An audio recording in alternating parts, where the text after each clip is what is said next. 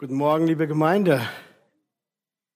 Ich freue mich, ich freue mich wirklich, euch alle hier zu sehen.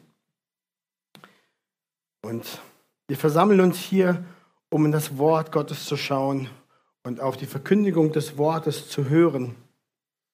Letzte Woche, letzten Sonntag, haben wir unsere Miniserie abgeschlossen und da ging es um die Gemeinde, Gemeinde nach dem Plan Gottes. Heute fahren wir in unserer großen Serie, in der wir jahrelang sind, fort. Das ist Exodus im zweiten Buch Mose. Ich glaube, wir haben 2020 damit angefangen. Also wir sind schon eine Weile lang unterwegs und wir sind mittlerweile im 31. Kapitel angekommen. Der Titel der Predigt für heute Morgen lautet Jesus, der wahre Baumeister. Und wenn ihr eure Bibel dabei habt, schlagt gerne auf. Wir können dann zusammen lesen aus dem zweiten Buch Mose, Kapitel 31, die Verse 1 bis 11. Wer Kraft hat dazu, mag auch zur Lesung aufstehen. Wir tun das aus Respekt und Ehrfurcht vor dem Wort Gottes. 2. Mose 31, 1 bis 11. Und der Herr redete mit Mose und sprach, sieh, ich habe Besalel mit Namen berufen, den Sohn Uris, des Sohnes Hurs vom Stamm Juda und ich habe ihn mit dem Geist Gottes erfüllt, mit Weisheit und Verstand und Erkenntnis und mit Geschicklichkeit für jede Arbeit, um Kunstwerke zu ersinnen und sie auszuführen in Gold und in Silber und in Erz und um Edelsteine zum Besatz zu bearbeiten und um Holz zu schnitzen, sodass er Kunstwerke aller Art ausführen kann. Und siehe, ich habe ihm Oholiab beigegeben, den Sohn Ahisamachs vom Stamm Dan und habe allen, die ein weises Herz haben, die Weisheit ins Herz gegeben, dass sie alles, was ich dir geboten habe, ausführen sollen.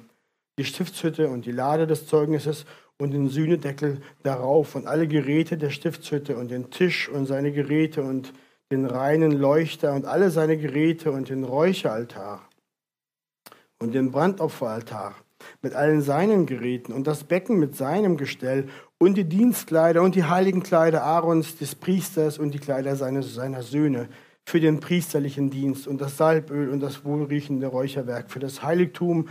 Ganz so, wie ich es dir geboten habe, sollen sie es machen. Amen. Ich bete noch vor der Predigt. Herr, danke für diesen Abschnitt aus deinem Wort. Sprich zu uns.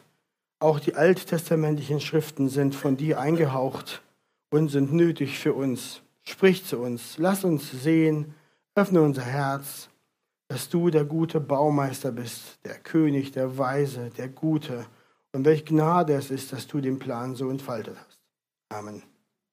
Nimm gerne Platz.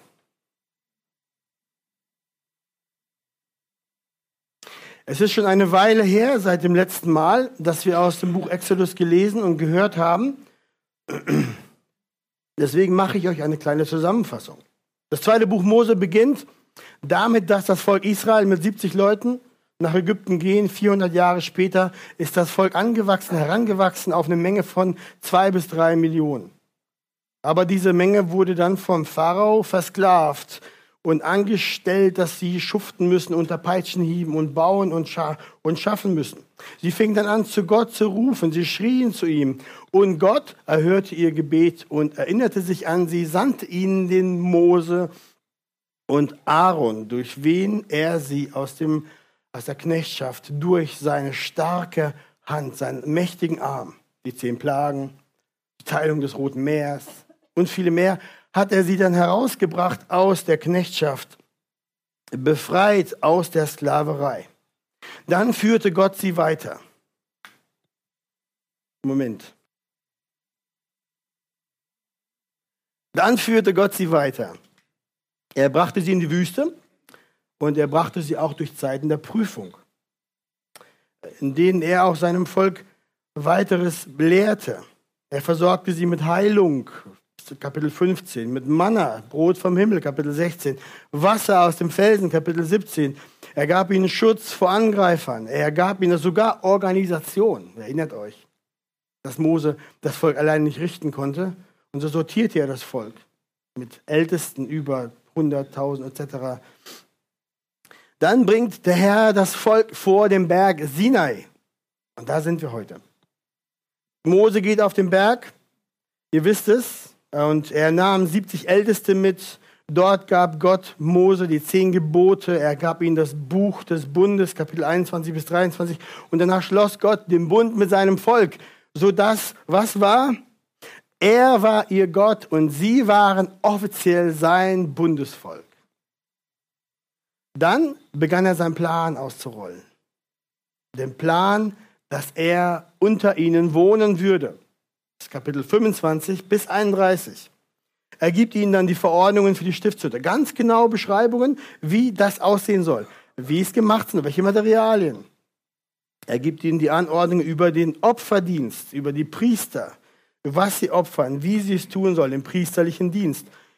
Und wir sind in den Wochen, ihr erinnert euch, durchgegangen und haben gesehen, diese Details, diese Symbolik, ah, das waren alles Vorschatten auf Gottes Heilsplan, auf Christus. Und nun sind wir im Kapitel 31 bei unserem Predigtabschnitt angekommen, Kapitel 31, 1 bis 11. Und wir beginnen auch gleich mit dem ersten Punkt. Arbeiter im Reich Gottes. Wir müssen uns erinnern, Moses ist immer noch auf dem Berg. Und erst Ende dieses Kapitels 31 kommt er dann wirklich auch mit den zehn Geboten runter, zum Volk zurück. Die Stiftshütte, die existiert noch gar nicht. Die existiert nur in der Schreibung Gottes und in den Gedanken von Mose, sein Vorstellungsvermögen. Nun geht der Herr jetzt daran, die, den Bau der Stiftshütte wirklich umzusetzen. Und da sind wir auch mittendrin in unserem Text, denn für seine Arbeit, für den Bau der Stiftshütte, könnt ihr in den Versen sehen, beruft er sich die Arbeiter. Er beruft den Besarel, nee, Besalel heißt er. Er berief sich den Besalel. Er berief ihn mit Namen. Er berief ihn, damit er diese Kunstwerke ersinnen kann, dass er sie ausführen kann. Das ist Vers 2. Wir sehen in Vers 3, dass Gott ihn mit seinem Geist erfüllte, sodass er Weisheit, Verstand, Erkenntnis, Geschicklichkeit hatte für diese Arbeit. Besalel brauchte den Heiligen Geist, damit das, was Mose ihm erklärte, durch die Wirkung des Geistes in seinem Leib in seinen Händen, in seinem Vorstellungsvermögen, auch genauso wurde, wie Gott es wollte. Durch seine Hände. Wir sehen auch, das ist Vers 6, dass Gott Besalel noch einen hinzugibt, den Oholiab. Und dann auch noch andere, weitere Helfer, die ebenfalls mit der Weisheit von Gott erfüllt sind, also befähigt sind, das Werk Gottes so auszurichten, wie er es es plante und wollte. Und was sie ausrichten sollten, sollte ganz genau so sein, wie Gott es Mose geboten hatte. Das sehen wir in Vers 6. Sie sollten den Willen Gottes ausführen, wie er es geboten hat. Nicht nach ihrem Gutdünken, sondern genauso wie Gott es wollte. Und dann den Rest der Verse listet der Herr explizit auf, noch einmal, was die Baumeister, was die Handwerker alles zu verrichten hatten. Stiftshütte, die Lade, den Sühnedeckel, den Schaubrottisch, den goldenen Leuchter, den Räucheraltar, den Brandopferaltar draußen, das eherne Becken, die Dienstkleider der Priester und des Hohepriesters und sogar das Salböl und das Räucherwerk. Wir sind das im Detail alles durchgegangen. Besalel und Oholiab waren zwar nicht mit dem heiligen Öl gesalbt, so wie die Priester, aber an ihnen, an ihnen war dennoch die Realität der Erfüllung mit dem Heiligen Geist sichtbar. Dadurch, dass sie das ausführten, was, führten, was Gott von ihnen wollte. Wir sehen an diesen Zweien, an dieser Gruppe von Arbeitern, von diesen von Gott bestimmten Arbeitern, dass, der, dass Gott seinen Geist nicht nur für geistliche Arbeiten gibt, sondern für alles, was sie als sein Volk in seinem Reich auf seinen Befehl hin zu tun haben. Und das ist ein kleiner, aber ein wichtiger Punkt. Der Heilige Geist war nämlich bei Besalel, während er die Pläne zeichnete, während er die Balken zuhaute mit der Axt, während er sie schnitzte. Er war die Inspiration, während er die bunten Garne verwarb, für, um, um die Tücher zu machen, nach Gottes Plan. Er war da, als er das Gold schmiedete oder goss, damit alles das entstand, was Gott wollte. Während die Gewänder gemacht wurden, selbst als das Öl gemischt wurde und das Räucherwerk, die Spezerei gemacht wurde. Der Heilige Geist war da in allen diesen praktischen Taten. Oder ein bisschen jetzt rausgezoomt, sehen wir, Gott spricht zu seinem Volk, er beruft sich Arbeiter, die sein Werk tun sollen, sodass sein Reich gebaut wird. Diese Arbeiter sind von seinem Heiligen Geist erfüllt und begabt mit dem, was sie für die Verrichtung der von ihm befohlenen Arbeit nötig haben. Das bekommen sie vom Heiligen Geist, sei es Gebet, sei es Lobgesang, sei es Ermutigung, sei es Verkündigung oder sei es dein Job, äh, deine Hausarbeit, Pflaster legen im Garten, so wie ich, oder eine Mütze stricken für einen, einen Bruder, eine Schwester im Garten. Lieber Christ, höre heute Morgen, durch das Werk Jesu am Kreuz bist du zum Volk Gottes hinzugetan. Und dann gehörst du zum Reich Gottes. Und dann wisse, dass der Herr dich erfüllt durch seinen Heiligen Geist. Und dass er dann dich beruft, die Arbeit zu tun. Und diese Arbeit ist Arbeit, die nötig ist, damit das Reich Gottes gebaut wird. Das ist wichtig. Das setzt uns in einen wichtigen Kontext, der ewig ist. Wir dümpeln hier nicht so vor uns rum und machen so ein bisschen alle was, irgendwas. Als Kind Gottes arbeitest du am Plan Gottes mit. In seinem Reich. Punkt. Schluss aus. Ihr kennt die Stelle aus Epheser 2. Denn aus Gnade seid ihr errettet durch den Glauben und das nicht aus euch. Gottes Gabe ist es. Nicht aus Werken, damit niemand sich rühme. Und jetzt Vers 10. Denn wir sind seine Schöpfung. Man kann auch sagen, seine neue Schöpfung. Erschaffen in Christus Jesus zum Chillen auf der Couch. Nein. Erschaffen in Christus Jesus zu guten Werken die Gott zuvor bereitet hat, weil er souverän und all, allwissend ist, damit wir ihn, in ihnen, in diesen Werken wandeln sollen.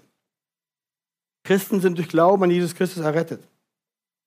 Oh, durch seine Gnade als Gabe Gottes, völlig ohne unser eigenes Zutun. Das können wir niemals genug betonen. Wir kommen, wir bringen nichts, nur unsere Sünde. Aber wir sind zu etwas errettet. Wir sind neu geschaffen, mit einem neuen Herzen, mit einem neuen Verstand, Geschaffen, um Gott zu dienen. Geschaffen für Werke, für Taten, die Gott vorher auch schon für uns bereitet hat. Die Schrift lehrt auch die Gläubigen, das wisst ihr aus 1. Korinther 10, 31. Ob ihr nun esst oder trinkt oder sonst etwas tut, tut alles zur Ehre Gottes. Dieser Vers schließt echt alles ein, denn da steht ja auch alles. Das verändert unser Denken und unser Handeln. Alles, was wir tun, in allem, in dem wir involviert sind, dürfen wir das mit einem Bewusstsein tun, dass wir Kinder Gottes sind. Dass wir Gott dadurch ehren. Das ist nochmal eine Predigt in sich selbst. Das anzuwenden, ob das wirklich so ist bei uns. Ob wir auch immer bei jeder Aktivität den Herrn im Herzen haben und im Hintergrund. Das wird einige, einiges an Licht werfen darauf, wie wir unser Geld ausgeben, was wir machen, wie wir zocken, was wir sagen. Ein anderes Mal. Schaut mal, Kolosser 3, 23. Und alles, was ihr tut, das tut von Herzen, als für den Herrn und nicht für Menschen. Wieder. Wir tun, wir leben als Christen. Wir sprechen jetzt von Christen, von wiedergeborenen Menschen. Die leben nicht für sich selbst oder für Menschen, die leben für Gott. Zu seiner Ehre. Also bevor ich diesen Punkt zusammenfasse, noch etwas, was wir nicht übersehen dürfen. All das, was wir tun, das will ich nochmal betonen, die Arbeit, die wir für Gott tun, die muss nach seinem Willen sein. Ah, da kannst du sagen, aber schaut mal, Vers 11, explizit sagt er es ja auch, alles, was Besalel und Oholiab tun und die anderen, soll so sein, wie ich es dir geboten habe. So sollen sie es machen. Also wir als Christen sind auch nicht Baumeister und machen so, wie wir wollen, sondern wir stehen unter dem Befehl des Herrn. Deswegen ist der Begriff Knecht schon richtig. Er ist der Herr, wir sind die Knechte. Damit es dem Bau der Stiftshütte diente, sollten die Baumeister es nur so tun, wie der Herr es gebot. Nicht, oh, ich finde lila cool, wir machen mal hier lila. Gold? Nein, das soll das Edelstein sein. Das, so lief das nicht. So läuft das im übertragenen Sinne bei uns auch nicht. Es ist nicht genug, ein williges Herz zu haben, zu sagen, alles, was wir tun, wollen wir für den Herrn tun, zu seiner Ehre. Es muss auch nach seinem Willen sein. Das ist ein kleiner, aber wichtiger Punkt. Und dann fragst du mich vielleicht jetzt, ja, aber wie erkenne ich denn den Willen des Herrn? Manche Christen, wurde erzählt, übertreiben es an diesem Punkt dermaßen, dass sie so lange im Bett liegen, bis sie den Eindruck bekommen vom Heiligen Geist, dass sie endlich aufstehen sollen und sich anziehen sollen. Ihr merkt, die Jünger des Herrn Jesus aber kennen seinen Willen aus seinem Wort. Da ist nichts Mystisches dran, sondern das hat was damit zu tun, dass wir den, den Herrn kennen, sein Wesen kennen, seine Gebote kennen, seine Art und Weise kennen. Die Heilige Schrift zeigt uns sein Wesen, gibt uns die Gebote, das moralische Gesetz, hält unser Herz zu einem hohen Standard, ja, den wir immer wieder versagen und nicht treffen. Deswegen leben wir auch unter Gnade. Aber nichtsdestotrotz zeigt die Schrift uns deutlich, wie ein Kind Gottes zu leben hat, wie unser Leben auszurichten ist. Es ermahnt unser Herz immer wieder danach, wonach wir trachten sollen, wie wir einander lieben sollen, wie wir einander dienen sollen. Ihr wisst es. Das ist ganz praktisches Kennen des Willens des Herrn. Hat nichts mit irgendeinem Blitz und Donner zu tun, damit du mal endlich deine Hosen anziehst, sondern steh auf, lies dein Wort, kenne deinen Herrn und dann weißt du, was du tun musst. Für die meisten Fälle weißt du, was du tun musst. Und dieses Wissen könnt ihr sofort sehen, schließt alle Taten aus, die die Bibel mit Fleisch, Werke des Fleisches kennzeichnen würde, oder? Ja, sofort. Das heißt, ist es der Wille des Herrn, dass du die Bank ausraubst? Deutlich nein. Oder andere Dinge. Ich übertreibe. Ihr seht es, es ist, der Nebel lichtet sich und das Erkennen des Willens des Herrn ist nicht so mysteriös, wie wir oft meinen. Ich weiß, da gibt es noch viel mehr zu sagen, aber wir gehen niemals falsch, wenn wir sagen, wir brauchen das Wort Gottes, um seinen Willen zu kennen. Darin gibt er uns die Weisheit. Dies gesagt, möchte ich euch jetzt ermutigen, liebe Gemeinde. Denn wenn du ein Kind Gottes bist, dann bist du von seinem Geist erfüllt. Das sagt die Schrift. Dann hast du Arbeit zu tun im Reich Gottes. Und was du tust, ist nicht unwichtig, ist nicht für, ist nicht für nichts, sondern das ist etwas, was der Herr benutzt. Er füllt dich, er leitet dich, er gibt dir Arbeit zu tun. Das, was du tust, tu es nicht für Menschen. Tu es wie für den Herrn, sagt die Schrift. Tu es klar und deutlich zu seiner Ehre. Nicht für die Ehre deines Namens, sondern für die Ehre Gottes. Und dann darfst du wissen, dass dadurch du eingesetzt wirst, am Reich Gottes zu bauen. Du bist eingesetzt, um den Namen Gottes groß zu machen. Dann darfst du wissen, dass dein treues Arbeiten da an dem Fleck, wo er dich hingesetzt hat, nach seinem Plan ist. Er hat dich dahingesetzt. Er hat dich dahingestellt. Du darfst wissen, dass du Teil bist an einem etwas viel Größerem, das die Zeiten überdauern wird. Das gilt für den Dienst in der Gemeinde, das gilt für den Dienst in deinem Beruf, zu Hause, in der Familie, wo auch immer du bist, im Garten, im Keller. Wenn du es mit dem Herzen eines treuen Knechtes tust, zur Ehre Gottes, nach seinem Willen, dann darfst du wissen und darin ruhen, dass dein Geist, sein Geist dich erfüllt, dich befähigt, dir die Weisheit gibt, die Erkenntnis, das Verständnis, das Geschick für die Arbeit. Das macht mich ruhig. Das freut mich. Und ich hoffe, dass das euch auch ermutigt, dass ihr ein bisschen zur Ruhe kommt. Denn du darfst, das darf dich ruhig machen und fröhlich. Das soll dich ermutigen, munter alle Aufgaben des Alltags als Gottesdienst zu tun. Zu seiner Ehre. Und darin mit Freuden zu gehen. Nicht mit mürrischem Rumgeschleppe. Lasst uns weiterschauen. Punkt 2. Bau an der Gemeinde Gottes. Besalel und Oholiab und die anderen waren von Gott berufen und mit seinem Geist befähigt, die Stiftshütte zu bauen. Das Zelt, das sie erbauten, ist mittlerweile aber schon lange zu Staub geworden.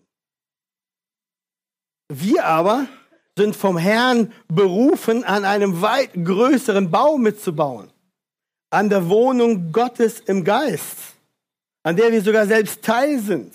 Das Wort Gottes sagt uns in Epheser 2, die Verse 19 bis 22, so seid ihr nun nicht mehr Fremdlinge ohne Bürgerrecht und Gäste, sondern Mitbürger der Heiligen und Gottes Hausgenossen, auferbaut auf der Grundlage der Apostel und Propheten, während Jesus Christus selbst der Eckstein ist, in dem der ganze Bau zusammengefügt wächst zu einem heiligen Tempel im Herrn, in dem auch ihr miterbaut werdet zu einer Wohnung Gottes im Geist.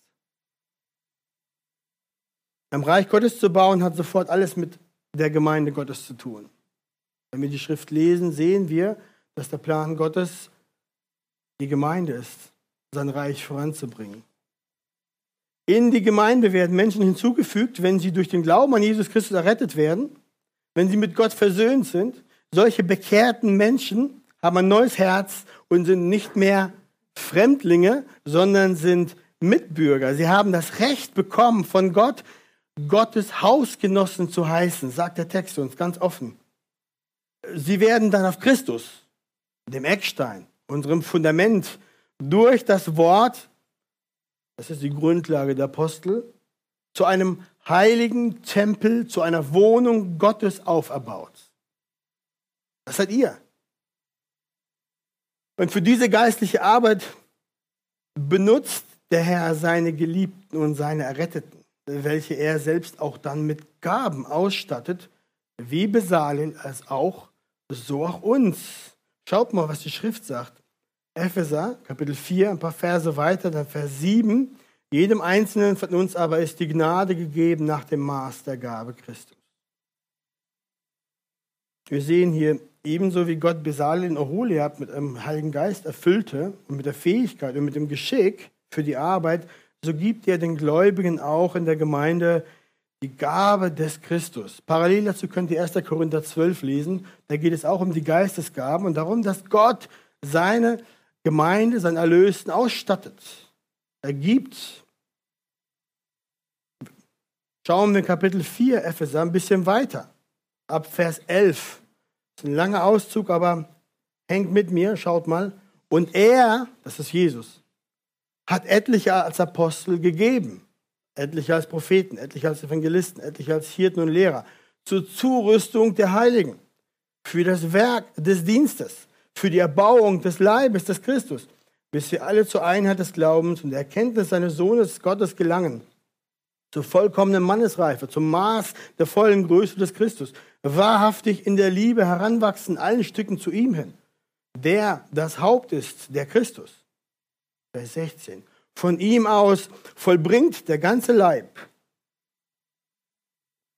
zusammengefügt und verbunden durch alle Gelenke, die einander Handreichung tun, nach dem Maß der Leistungsfähigkeit jedes einzelnen Gliedes, das Wachstum des Leibes zur Auferbauung seiner selbst. Viel drin.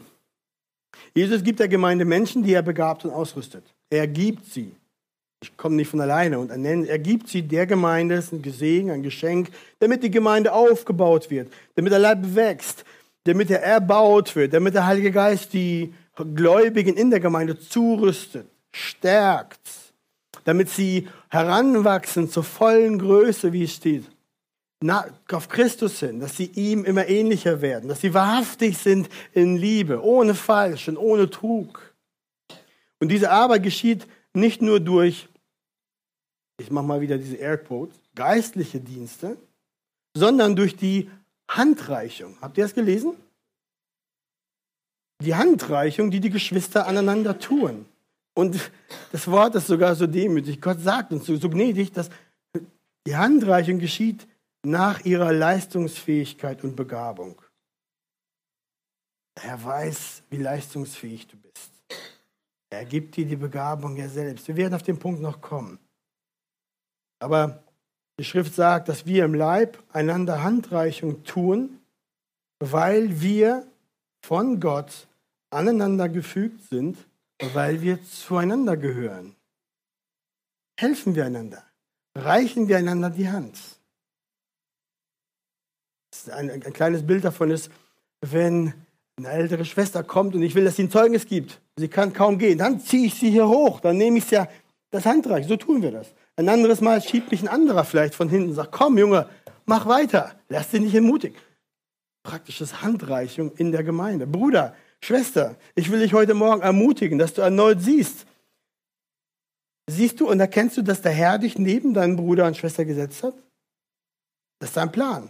Das ist nicht Zufall. Bei ihm gibt es keine Zufälle. Das sind die Menschen, die der Herr dir gegeben hat, dass du deine Gaben einsetzt, wie er sie dir gegeben hat. Über Handreichung. Manchmal haben wir Christen in der Gemeinde ein falsches Verständnis davon, was es heißt, vom Herrn Gnadengaben empfangen zu haben, weil wir denken dann nur dann direkt daran, dass man lehren kann und singen kann. Vielleicht so super Schlagzeug spielen wie ich. Spaß. Wisst ihr, was ich meine? Wir denken so an so ein paar Dinge nur und dann sehen wir selber nicht und lassen auch zu schnell die Hände sinken, weil wir denken, wir glauben, wir haben gar keine Gnadengaben. Wir haben nichts, was der Herr braucht oder benutzen möchte. Er braucht eh nichts, aber nichts, was der Herr benutzen möchte. Der Herr aber, sagt die Schrift, hat uns allen Gaben gegeben. Sobald unser Herz erneuert ist, ihn lieb hat, in seiner Liebe brennt für ihn und füreinander, für den Nächsten, geht die Arbeit los, beginnt der Dienst. In 1. Korinther 12, 28 schreibt Paulus, und guckt mal, dort äh, setzt er, setzt er die gewöhnlichen Gaben neben den geistlichen Gaben. Ich mache mal wieder solche in wir lesen dort, und Gott hat in der Gemeinde etliche eingesetzt. Erstens als Apostel, zweitens als Propheten, drittens als Lehrer. So dann Wunderkräfte, dann Gnadengaben der Heilung, Heilungen, der Hilfeleistungen, der Leitung, verschiedene Sprachen. Ja, nicht alle haben die Gabe bekommen, Lehrer zu sein in der Gemeinde oder zu heilen. Oder wir haben nicht alle die Gabe, der, aber was die Schrift definitiv sagt, ist, dass wir alle die Gabe der Heilung, der Hilfeleistung so, dass wir die Gabe der Hilfeleistung bekommen haben. Denn das ist etwas, was aus dem Herzen, aus dem veränderten Herzen unserer Liebe zu Gott und zu unseren Nächsten kommt. Und überhaupt glaube ich, macht die Bibel keine künstliche Unterscheidung zwischen geistlichen Gaben und normalen Gaben, sondern der Herr gibt alles und benutzt das alles, damit sein Leib auferbaut wird und damit sein Name verherrlicht wird. Paulus schreibt in Römer 12, Vers 1, ich ermahne euch nun, ihr Brüder, angesichts der Barmherzigkeit Gottes, dass ihr eure Leiber hier darbringt als ein lebendiges, heiliges, Gott wohlgefälliges Opfer. Das sei euer vernünftiger Gottesdienst. Hast du einen Leib? Hast du Arme, Füße zum Helfen, einen Mund zum Reden oder zum Lächeln? Antwort ist ja. Dann bringt das da, was der Herr euch gegeben hat, als ein lebendiges, heiliges, Gott wohlgefälliges Opfer. Das ist der Gottesdienst, sagt Römer 12, den ihr die Woche über ausüben sollt. Das ist praktisches Ausleben eures Christseins. Darum schau dich nicht lange um nach den Brüdern oder Schwestern, die deiner Meinung nach mega begabt sind mit geistlichen Gaben, sondern Geh selber los, denn der Herr hat dich begabt. Dich ruft der Herr, dass du treu dienst, dass du das bisschen, was du hast, einsetzt, um ihm zu dienen, deinen Geschwistern zu dienen. Erstmal ehrlich, der Begabteste von uns hat nur ein bisschen. Der Herr braucht nichts davon. Und dennoch erwählt er sich in seiner Liebe und Gnade, all das einzusetzen, Brauchte er Besalel und Oholiab, um das, die Stifte zu machen? Überhaupt nicht. Hat er durch das Wort das Universum gemacht? Ja, hat er. Aber warum erwählt er sich, dieses Ding so mühselig mit Menschenhand machen zu lassen? Ja, weil er uns liebt und uns einsetzen möchte. Er lässt die Stiftshütte nicht aus dem Himmel fallen. Er lässt die Gemeinde nicht aus dem Himmel fallen. In dem Prozess gehen wir Gehorsamsschritte der Liebe im Ruf des Herrn, in der Liebe zu unseren Geschwistern. So wird Gemeinde gebaut. Dadurch baut der Herr die Gemeinde, dadurch machst du ihm Ehre, dadurch leuchtet die Gemeinde als Licht in eine finstere Welt. Deswegen lass deine Hände nicht untätig sein. Das ist egal, wie alt oder wie jung, wie stark oder wie schwach du bist. Bitte den Herrn, dass er dir zeigt, wie du in seinem Leib dienen kannst. Mit praktischer Hilfe beim Umzug, renovieren, Keller aufräumen, Lampe an die Decke bringen, Jacke flicken? Ja, unbedingt. Ein theoretischer Helfer, Helfer bringt die Lampe nicht an die Decke, sondern nur der, der kommt, der auf die Leiter tritt und das Ding anhängt. Ist klipp und klar, oder? Du bringst materielle Güter, Geld in die Gemeinde, damit Geschwistern die Not abgestellt wird, gelindert wird. Ja, tu das. Weil der Herr bezahlt echte Rechnungen durch echte Euros von echten Geschwistern. Das muss irgendwo herkommen. Dadurch, dass du auf andere am Sonntag gezielt zugehst oder sie unter der Woche besuchst, dienst du da auch? Ja, natürlich. Unbedingt. Dadurch wird der Leib ermutigt. Dadurch werden Einsame getröstet und ermutigt. Dadurch werden Menschen vom Rand der Gemeinde hereingebracht in die Wärme der Gemeinschaft. Du sagst, okay, ich kann weder dies noch das. Aber ich kann in den Gottesdienst kommen Kannst du in den Gottesdienst kommen? In den Hauskreis? Dein Körper darf einen Stuhl setzen? Ja, bestimmt. Dann tu das. Denn deine treue Gegenwart ist eine Ermutigung für die anderen. Dass du immer da bist, treu sitzt und zuhörst, ist ein Zeichen deiner Liebe zu Christus und der Gemeinde. Oder kannst du deinen Bruder freundlich anlächeln? Schaffst du das? Sehr gut. Ein freundlicher Blick und ein paar freundliche Worte sind manchmal ein Balsam für eine niedergeschlagene Seele. Da braucht es nicht viel. Und vor allem, du kannst im Stillen beten. Also selbst wenn du, menschlich gesagt, gar nichts drauf hast, kannst du beten. Das ist das größte Werkzeug, das Gott uns gegeben hat, das größte Mittel. Sei ein Gebetskrieger, sei es zu Hause, Sei es da hinten im Gebetsabend, wenn wir uns versammeln. Wir leben davon, dass wir beten, dass wir den Herrn der Ernte bitten, dass er Ernte, Arbeiter in die Ernte schickt, dass er Herzen verwandelt, dass er durchbricht, dass sein Wort, der Same aufgeht, dass Menschen errettet werden. Wir können nichts davon bewirken. Wir können die Steine aufstapeln, das Opfer schlachten, wie ich gesagt habe von Elia, aber Feuer vom Herrn kommt vom Herrn und da müssen wir beten. Deswegen, bitte, so viel gibt es zu beten. Sei ein Beter, dass der Herr eingreift. Das kannst du tun, solange dein Verstand noch einigermaßen funktioniert. Da braucht nichts anderes mehr zu funktionieren. Du kannst trotzdem im Reiche des Herrn Großes bewirken durch dein Gebet. Punkt 3. Jesus, der wahre Baumeister. Gott hat Mose gezeigt, wie das Zelt der Zusammenkunft im Detail und in Funktion sein soll. Wir hatten dann gesehen in der Vergangenheit, dass die Stiftshütte, oder Stiftshütte und der Opferdienst auf wen zeigen? Auf Christus. Das dass er das wahre Zelt der Zusammenkunft ist zwischen Mensch und Gott. Das war ein Vorschatten auf ihn. Wir haben auch gesehen, dass die Gemeinschaft der Heiligen, haben wir jetzt gesehen, der Tempel des Herrn ist, die Wohnung Gottes. Und jetzt werden wir sehen, was wir eigentlich schon erwähnt haben, dass Jesus der wahre Baumeister ist. Er ist sozusagen der bessere Besalel ist der bessere Besalel, der den Tempel des Herrn, die Gemeinde, baut. Es gibt viele Prophezeiungen aus dem Alten Testament. Hier ist eine von Sacharja 6, Verse 12 bis 13. Dort steht, so spricht der Herr der Herrscharen, siehe, ein Mann, dessen Name Spross ist.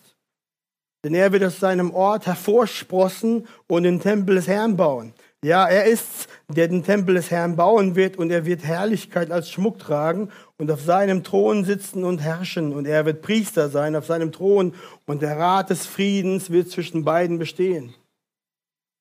Wer ist dieser Spross, der den Tempel des Herrn baut und der König und Priester zugleich sein wird? Ja, wartet. Jeremia 33, schaut mal. In jenen Tagen spricht der Prophet, und zu jener Zeit will ich dem David einen Spross der Gerechtigkeit hervorsprießen lassen und er wird Recht und Gerechtigkeit schaffen auf Erden. Spross Davids. Und die Offenbarung sagt dann, 22, Vers 16, ich, Jesus, bin die Wurzel und der Spross Davids, der leuchtende Morgenstern. Ach, klarer könnte es gar nicht haben. Ja, es ist so. Das Alte Testament spricht von einem Mann, dem Spross, dem Spross Davids. Wir sind aber jetzt schon ein paar tausend Jahre später und wir wissen, kein anderer als Jesus ist dieser. Jesus ist der Spross, König und Priester zugleich, der den Tempel des Herrn baut. Und er wird aus Epheser 2, 21, wie wir aus Epheser 22 schon gelesen haben, ist der Tempel des Herrn seine Gemeinde. Und über seine Gemeinde sagt Jesus in Matthäus 16, Vers 18, ich sage dir auch, du bist Petrus. Und auf diesen Felsen will ich meine Gemeinde bauen. Also wer baut die Gemeinde? Jesus baut die Gemeinde. Und die Pforten des Todesreiches sollen sie nicht überwältigen. Das Wort für Todesreich ist griechisch Hades, kann man auch sagen. Die Pforten der Hölle werden sie nicht überwältigen, die Gemeinde. Und wir sehen später in Kolosse 1,18, und er ist das Haupt des Leibes, der Gemeinde. Er, der der Anfang ist, der Erstgeborene aus den Toten, damit er in allem der Erste sei. Jesus ist der Baumeister der Gemeinde. Er baut sie die Pforten der Hölle werden sich überwinden. Er ist der Anfang für die Gemeinde, dadurch, dass er gestorben ist, auferstanden ist. Und alle, die in der Gemeinde sind, machen es ihm gleich. Im Glauben sterben sie der Sünde und leben in neuem Leben für ihn. Das ist der Erste. Und weil er auferstanden ist, werden wir alle auch auferstehen. Physisch, leiblich, mit einem neuen Leib. Deswegen ist er der Erste. Deswegen ist er das Haupt. Er hat Sünde, Tod und Teufel überwunden, sodass alle die Seinen, die, die ihm darin folgen und in der Gemeinde sind, auch Sünde, Tod und Teufel überwinden werden. So wie Gott der Herr den Besalel mit dem Geist Gottes erfüllt hat und ihn dadurch, wie wir gelesen haben, mit Weisheit, Verstand und Erkenntnis, mit Geschicklichkeit für jede Arbeit ausstattete, so ist Jesus der wahre Baumeister für den Bau der Gemeinde, der mit absoluter Weisheit, völligem Verstand, totaler Erkenntnis, größter Geschicklichkeit von Gott, dem Vater, ausgestattet ist, dieses ewig bleibende Werk zu tun. Und das, liebe Gemeinde, das muss uns heute Morgen wieder massiv ermutigen. Der Herr Jesus baut seine Gemeinde, die universale, die unsichtbare Gemeinde, als auch jede lokale Gemeinde. Das heißt, auch hier, Arche Stade, baut der Herr Jesus seine Gemeinde mit einer Weisheit, mit einer Geschicklichkeit, die unvergleichlich ist. Er fügt die Geschwister hinzu.